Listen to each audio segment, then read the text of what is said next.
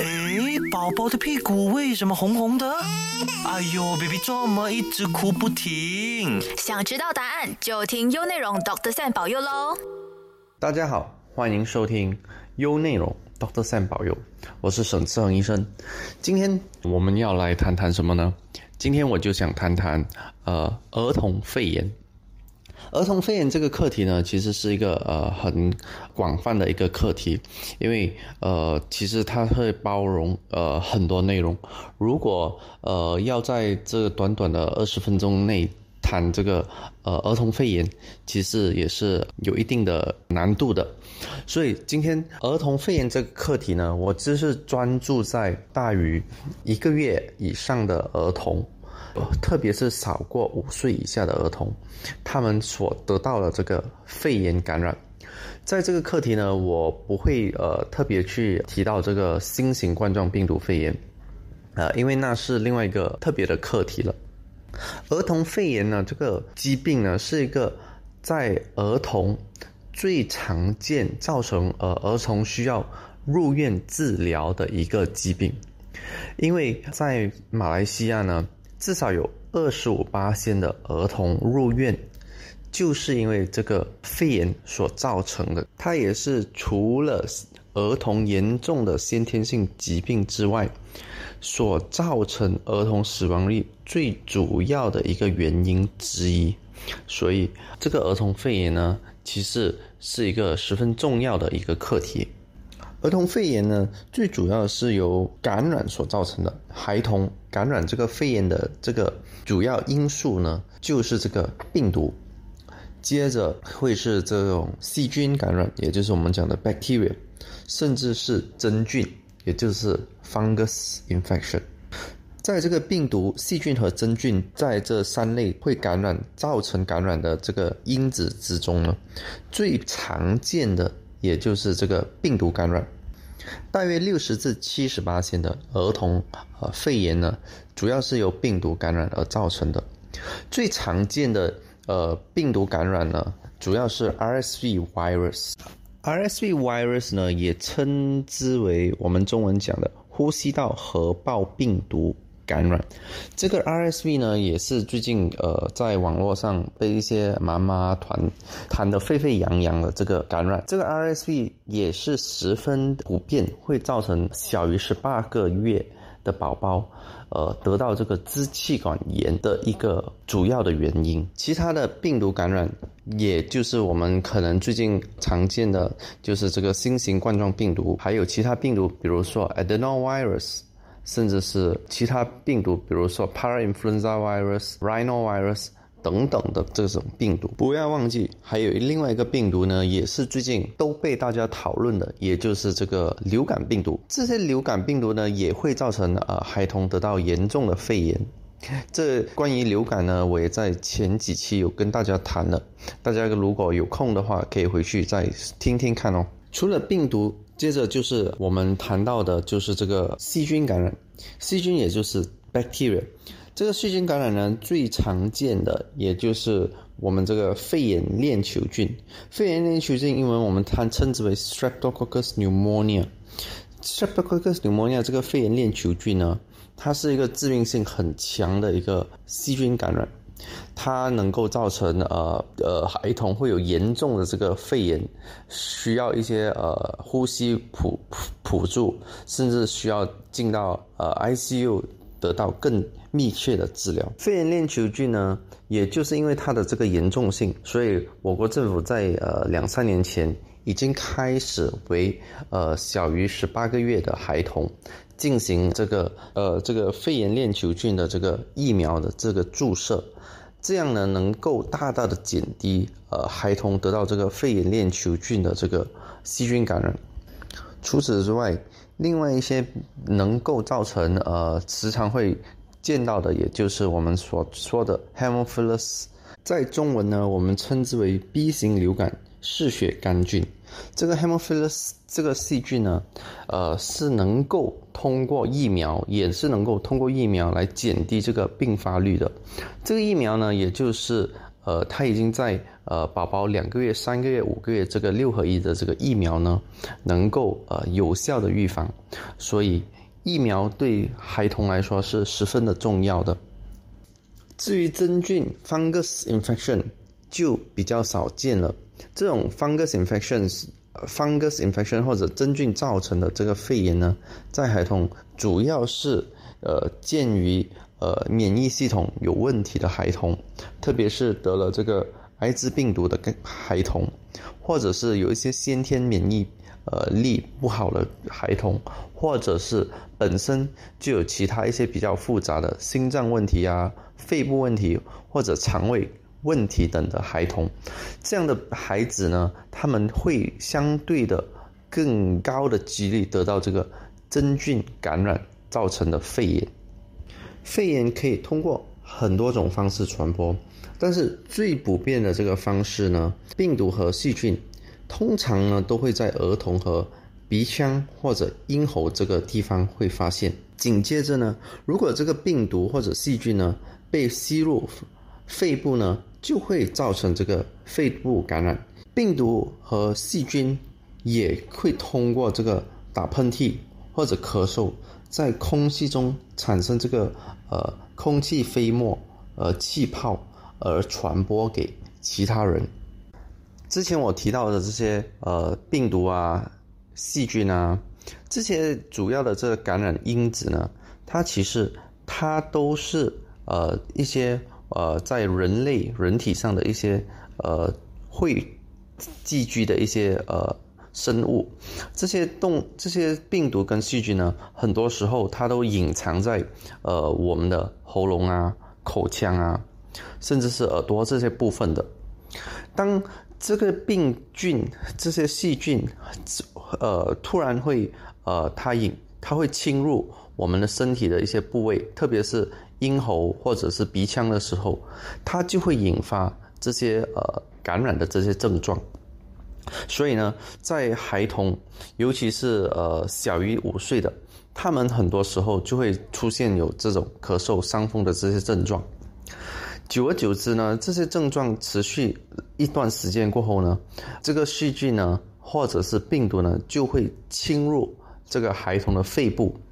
进而造成这个肺炎的这个感染。其实，呃，这个肺炎呢，很多时候它的起病呢是比较急促的，也就是通常是在短短的两三天啊，就会发现到孩童会有这个肺炎的这个症状。特别这症状还没开始前呢，孩童呢，他们通常都会有咳嗽，甚至会有一些伤风，还有孩童呢也会有这个发烧等的这个症状。发烧呢，也并不是每个孩童都会有，因为发烧最主要还是比较多出现在这个细菌的感染，虽然病毒也是会有，呃，我们也是会时常看到咳嗽、伤风都是属于呃上呼吸道，上呼吸道呢就是我们所所谓的这个呃嘴巴、喉咙啊，甚至是鼻子感染的这个迹象。上呼吸道呢，通常呃孩童就会呃有咳嗽。呃，甚至是会有这个咳嗽呢，也会听起来也比较湿咳，也就是会有痰的这个咳嗽。有些孩童呢，就会开始有这个伤风、鼻子塞等的症状。当肺炎的症状开始出现的时候，大家就会发现，尤其是父母就会发现到呢，孩子会出现呼吸急促的这个症状。除此之外呢，也会发现到有些孩童呢，呼吸还有特别呃潮的声音，也就是我们讲的 wheezing，甚至是呃呼吸急促。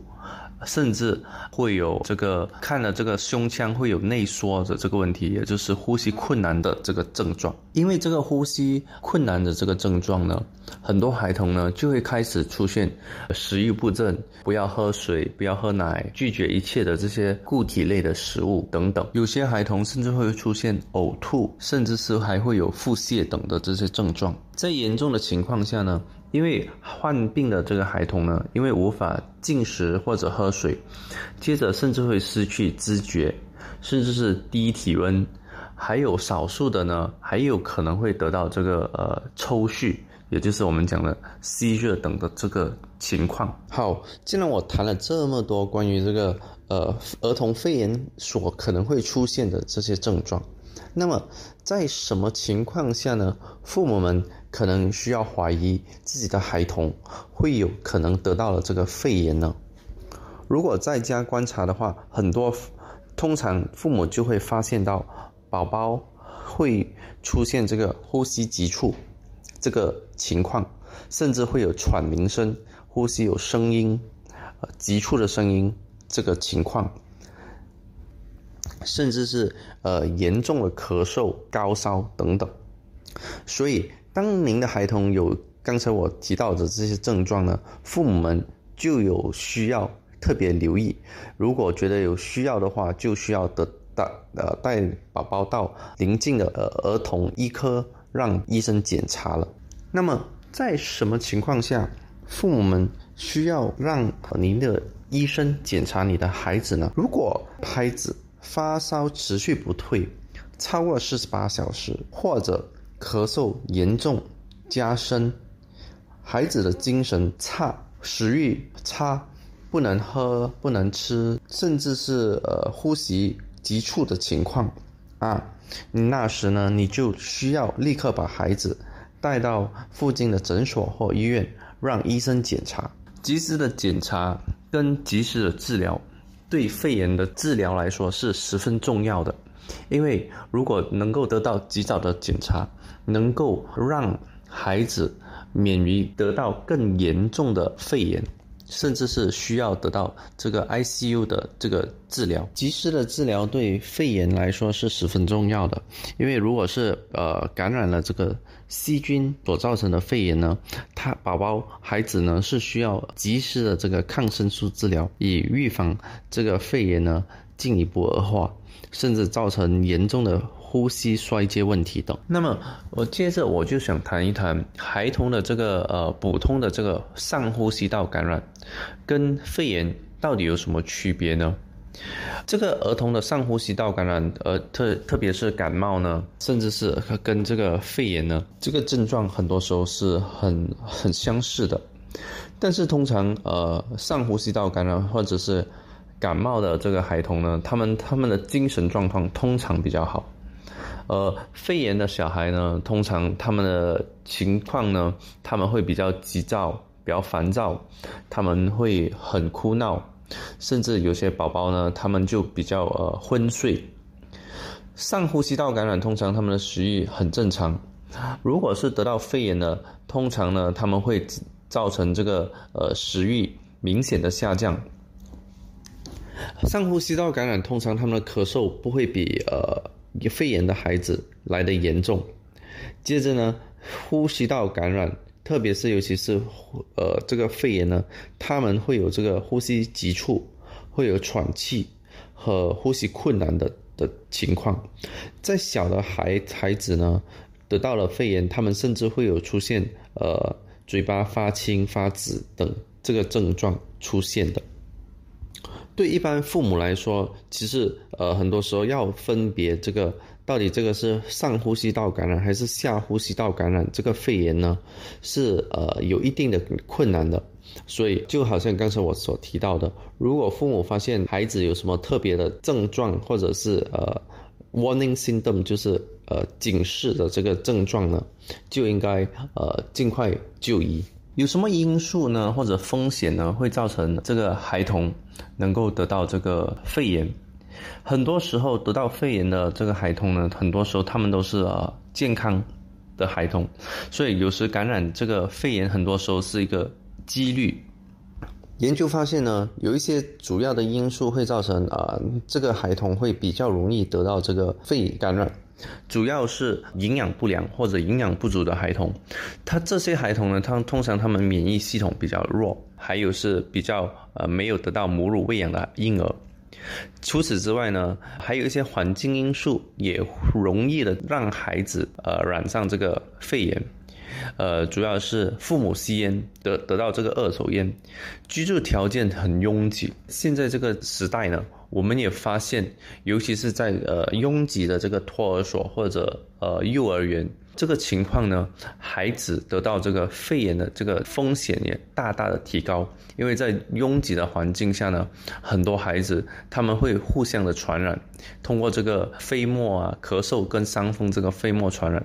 所以孩童得到这个呼吸道感染的这个风险大大的增加。我们就来谈谈关于这个肺炎的这个治疗。如果您的医生确定了孩子，得到了这个肺炎，通常会有两种呃治疗方式。第一种呢，通常就是呃我们讲的在家一般的治疗；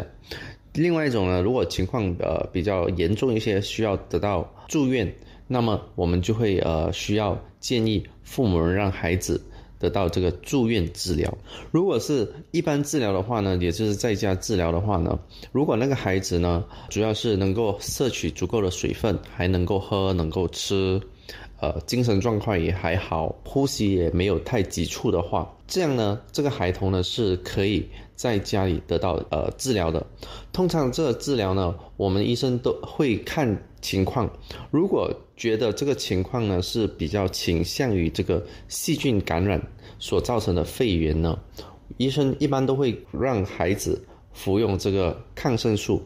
这个抗生素呢，通常是会随着这个孩子的这个年龄呢，呃，对症下药的。因为这个细菌呢，在孩子不同年龄层呢，他们的细菌也有可能会不同的，所以医生会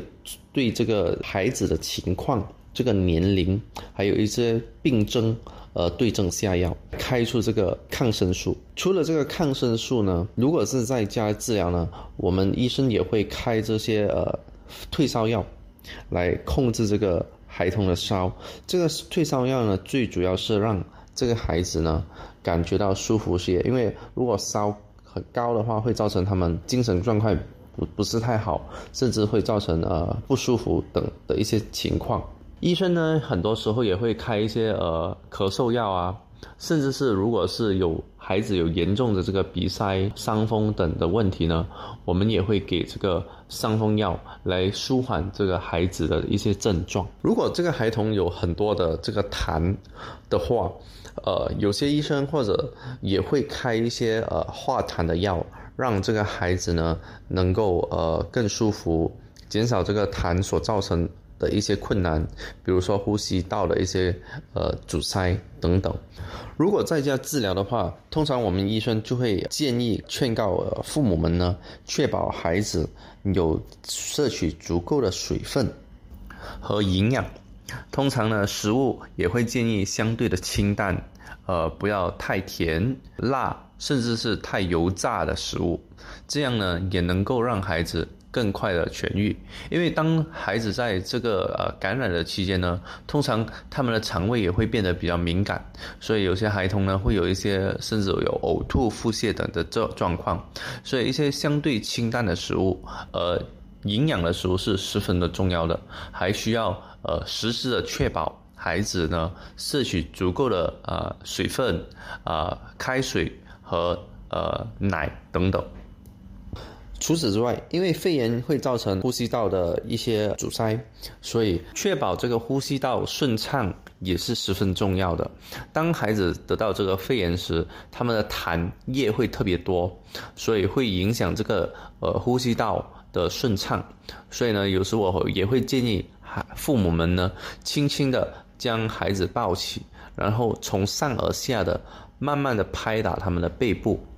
这样呢，一天做两至三次，能够帮助这个孩子呢，更容易的排出这个痰液，因为这样的一些小动作，这个动作呢，会让这个痰呢变得比较松动。能够让痰更容易的从这个肺部排出。如果孩子需要进院进一步得到治疗和观察的话，通常呢，这些孩子们呢，通常会有这些呼吸急促、呼吸困难等的这个症状。他们呃，甚至也有孩子是因为食欲不振，不能摄取足够的水分和奶量，所以这样的孩童呢，医生通常都会建议入院治疗。以得到更深切的一些治疗。如果孩子不能喝水喝奶，通常医生就会呃用打点滴的方式，让这个孩子确保他不至于有这个脱水的风险。在某些情况下呢，如果孩子有呼吸困难、呼吸急促，甚至有呃喘息声，通常医生可能会给让孩子有氧气的辅助，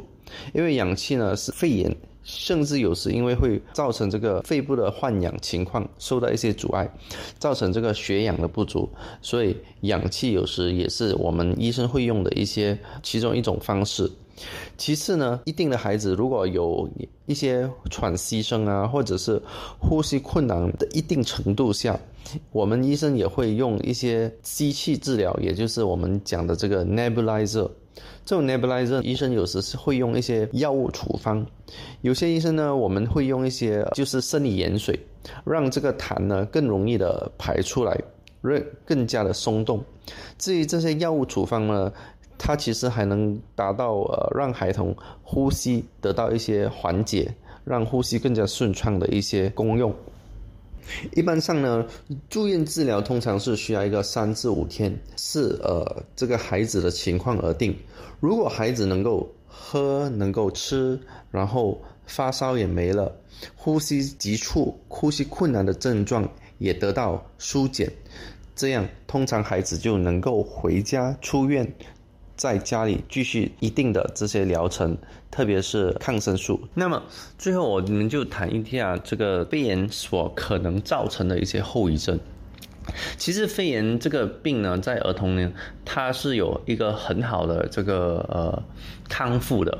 大部分孩童，他虽然如果得到了肺炎，他通常是会完全的康复。并不会有什么啊严重的这个后遗症，但是一些小数的孩子呢，如果得到了肺炎过后，尤其是比较严重的肺炎，他们可能会出现的一些症况就比较常见的就是这个会有肺积水的问题，甚至有些孩童会有这个肺积脓。在这样的情况下呢，很多时候就需要另外一些比较特殊的治疗了。其他的情况呢，有些孩童得到一些比较严重的肺炎，这肺炎呢，甚至会造成呃永久性的这个肺损伤。接着这些孩子呢，他们就比较容易患上呃这些肺部敏感等一些情况，甚至会有长期的这些咳嗽等问题。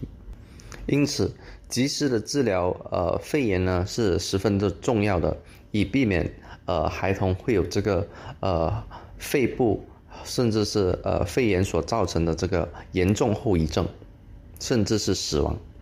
那么有什么方式能够减少甚至是避免孩童得到这个肺炎呢？其实有几个方式，主要是呃，通常我会先讲保护。我们要怎么保护儿童呢？最主要的就是，如果可以的话，就多母乳。如果在孩童还在小于一个月的一个一岁的孩子，多母乳，这样能够让你的孩子得到啊应有的一些抗体。接着呢，要身为父母的我们要勤洗手。要保持这个身体的清洁，甚至家居环境的这个整洁等。身为父母或者照顾孩童的人呢，也应该要避免在孩子面前吸烟，因为这个吸烟呢，这个二手烟呢，会大大的增加这个孩子得到肺部感染这个情况。还有，尽可能呢，在小于呃十八个月的孩子呢，尽可能避免。的去到人潮拥挤的地方，因为在这些地方呢，通常这个病毒细菌这个传播也会相当的高的，那么孩子得到这个肺炎的几率也会十分的高。还有就是呃，要时常呃注意这个儿童的这个幼儿园跟托儿所的这个整洁，呃，避免呃到这个比较拥挤的幼儿园或者托儿所去，因为在这样的情况下，孩子得到呃。